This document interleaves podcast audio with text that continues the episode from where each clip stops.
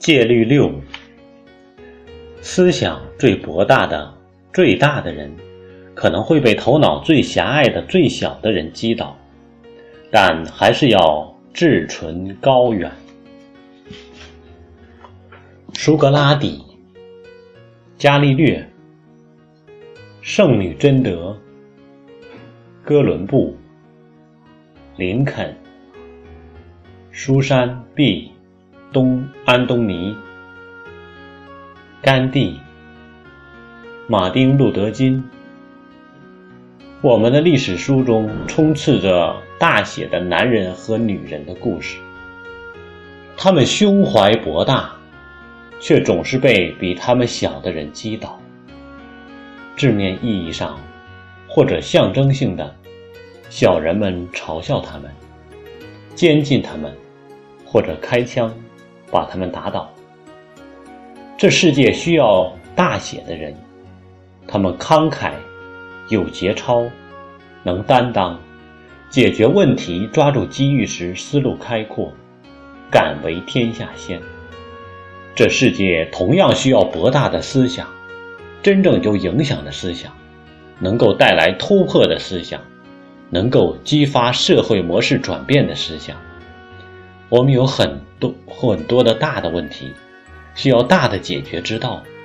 我们需要能遇见一个比现状更美好的社会的人。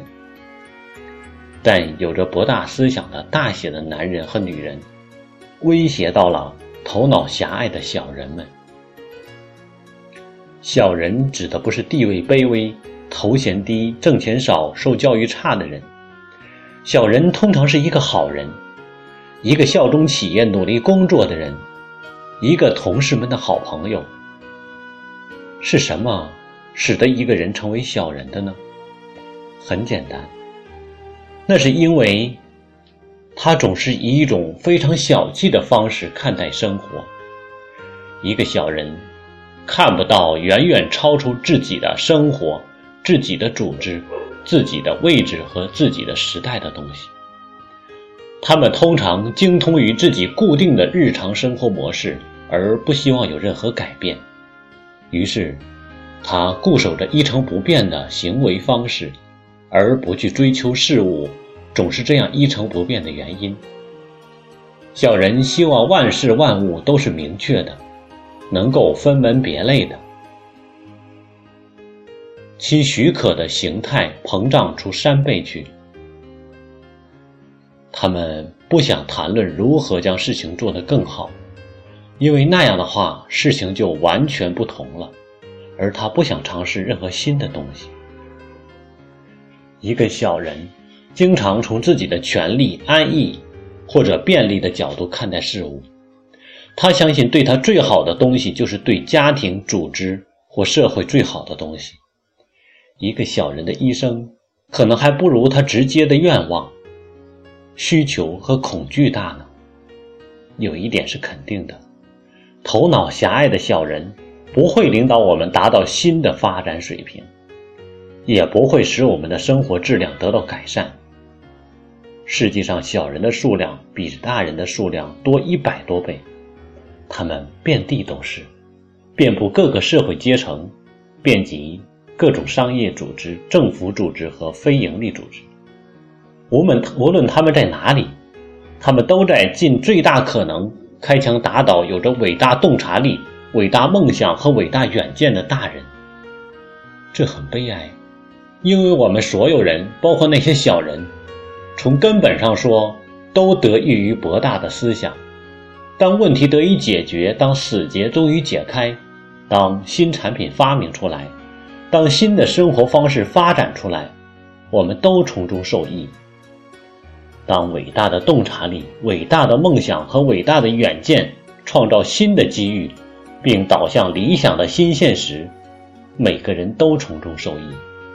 但小人看不见这可能得到的更大的好处，他们宁愿固守更小的既得利益。诚然，有些博大的思想导致了大的失败，有些伟大的洞见带来了严重失误，但一般说来，我们并不知道哪些想法是行得通的，除非我们进行尝试。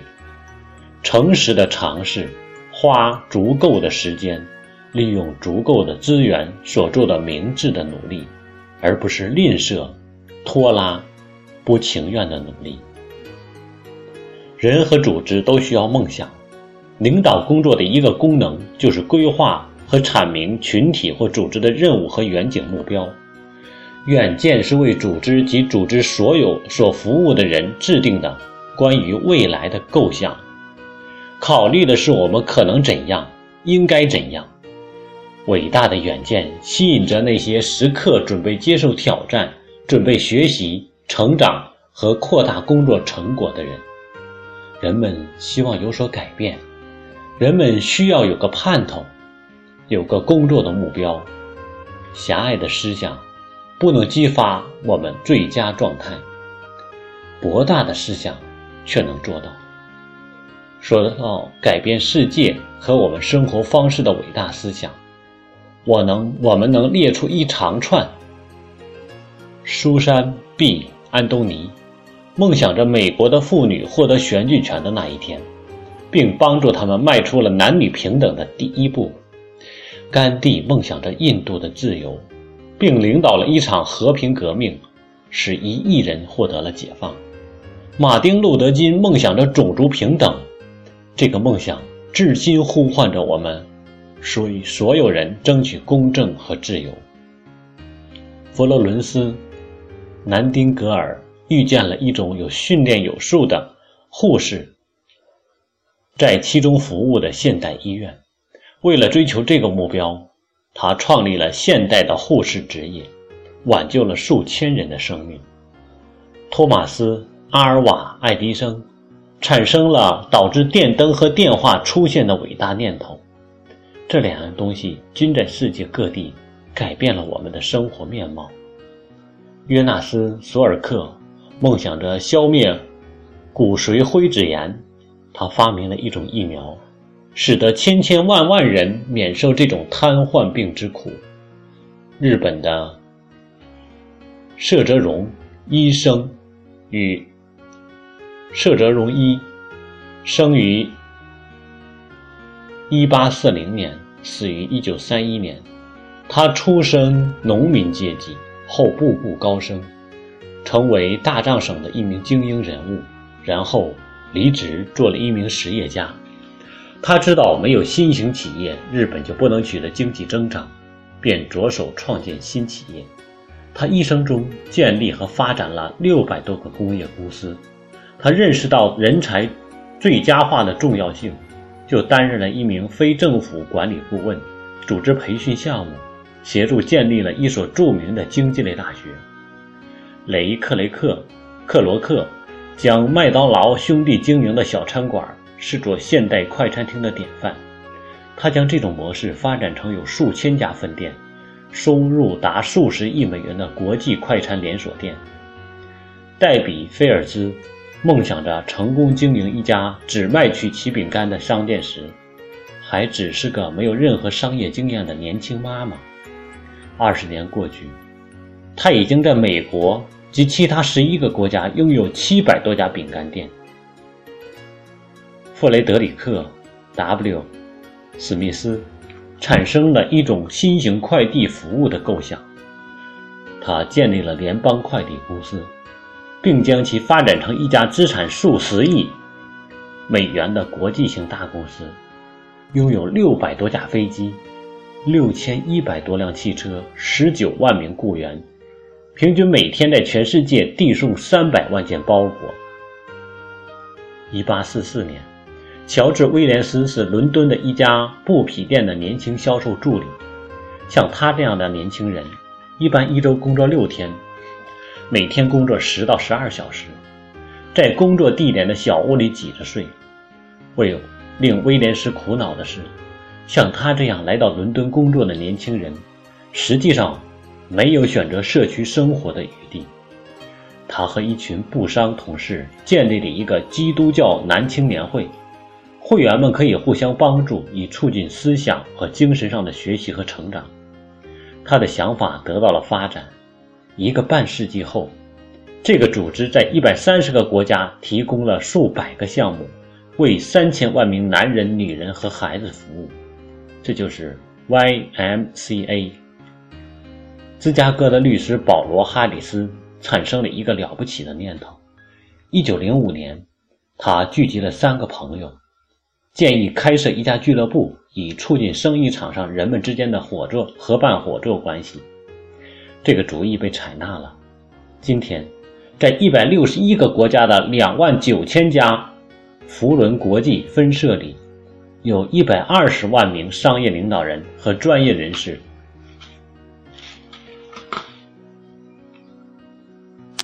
相与尽欢，一起致力于为社会服务。一九七六年，米德拉和琳达·福勒。产生了一个名为“社区居所”的了不起的主意。福勒夫妇辞去了工作，开始为那些从未梦想过拥有自己房子的人提供住房。在不到二十五年的时间里，社区居所计划已经在全世界建造了八万五千多所房子，为两千个社区里的四十二万五千人提供了安全舒适的住所。拉蒙 ·K· 塞博士和另外六位住在夏威夷的菲律宾裔菲律宾裔医生，于1983年前往菲律宾，帮助那些被他们留在乡下的同胞。这个小组想出一个主意，后来发展成阿罗哈医疗使团，一个有600名志愿者的组织，已经为菲律宾、中国、越南、瓦努阿图。孟加拉、柬埔寨、老挝和夏威夷的六千多人做过外科手术，并且提供医疗帮助。伟大的思想带来了自由，挽救了生命，保护了自然环境，提供了新的服务，创造了就业机会，建设了社区。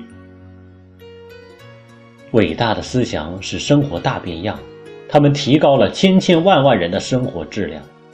拥有一个博大的思想。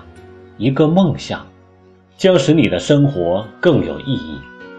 它将给你一个焦点，一个方向。它会给你某种目标，让你为之奋斗。